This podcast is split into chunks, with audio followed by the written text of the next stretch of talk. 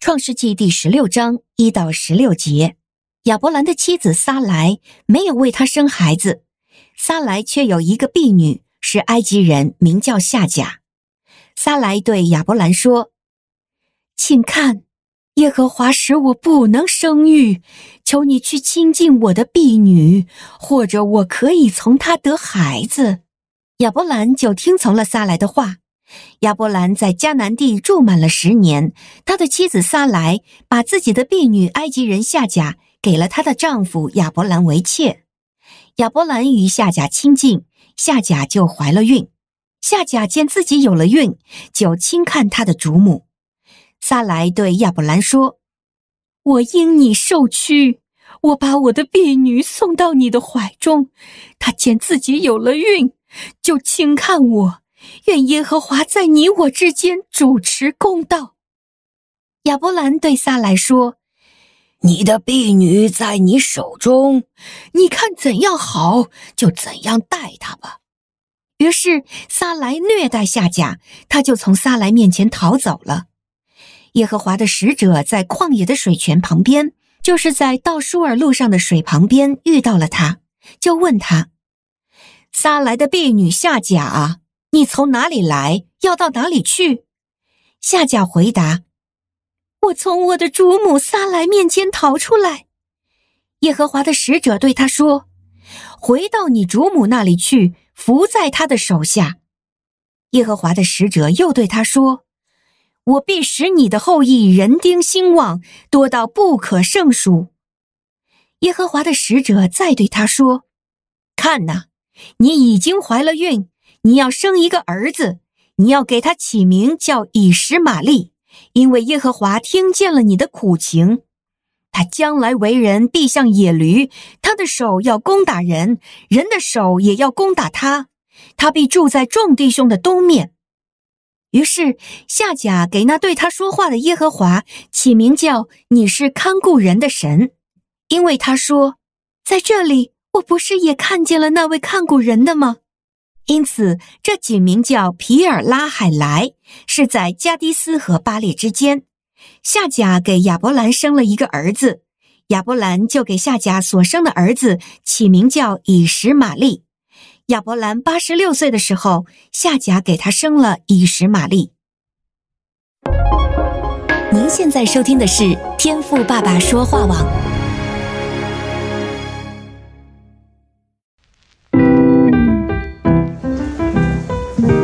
美好的一天，不论你是在早上、中午还是晚上，向您推荐一款能够滋养你灵魂的特调饮料。一会儿呢，就你和主，哎，对了，还有我，咱们一起来品尝这专属于我们的尔梅尔独享杯吧。我是周牧师，今天我们要来看的是《创世纪》的十六章，经文提到了亚伯兰的妻子撒莱不能够生育。所以呢，撒莱就给自己出了一个主意啊，就是让她的丈夫亚伯兰呐和她自己的使女夏甲同房，然后呢就可以从夏甲来得到孩子啊。老实说，我不知道撒莱是怎么想的啊，因为这样做的话呢，将来肯定会有一堆的问题嘛。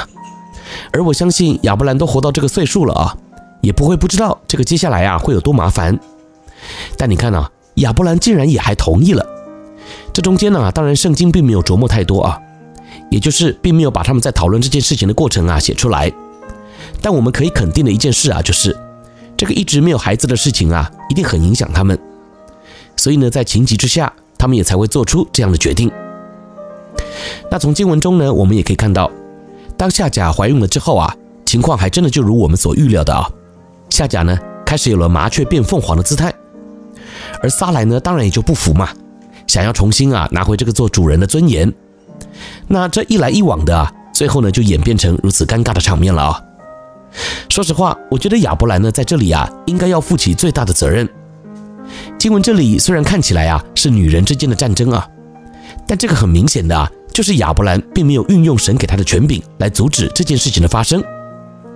当然，我想他自己应该也是到了山穷水尽啊无计可施的地步了。虽然呢他是家财万贯啊，生活无虞。但在他们的心中啊，却始终缺了一角，而他们呢，也不愿意在神的面前安静等候，所以啊，反而就给自己带来了难以处理的麻烦。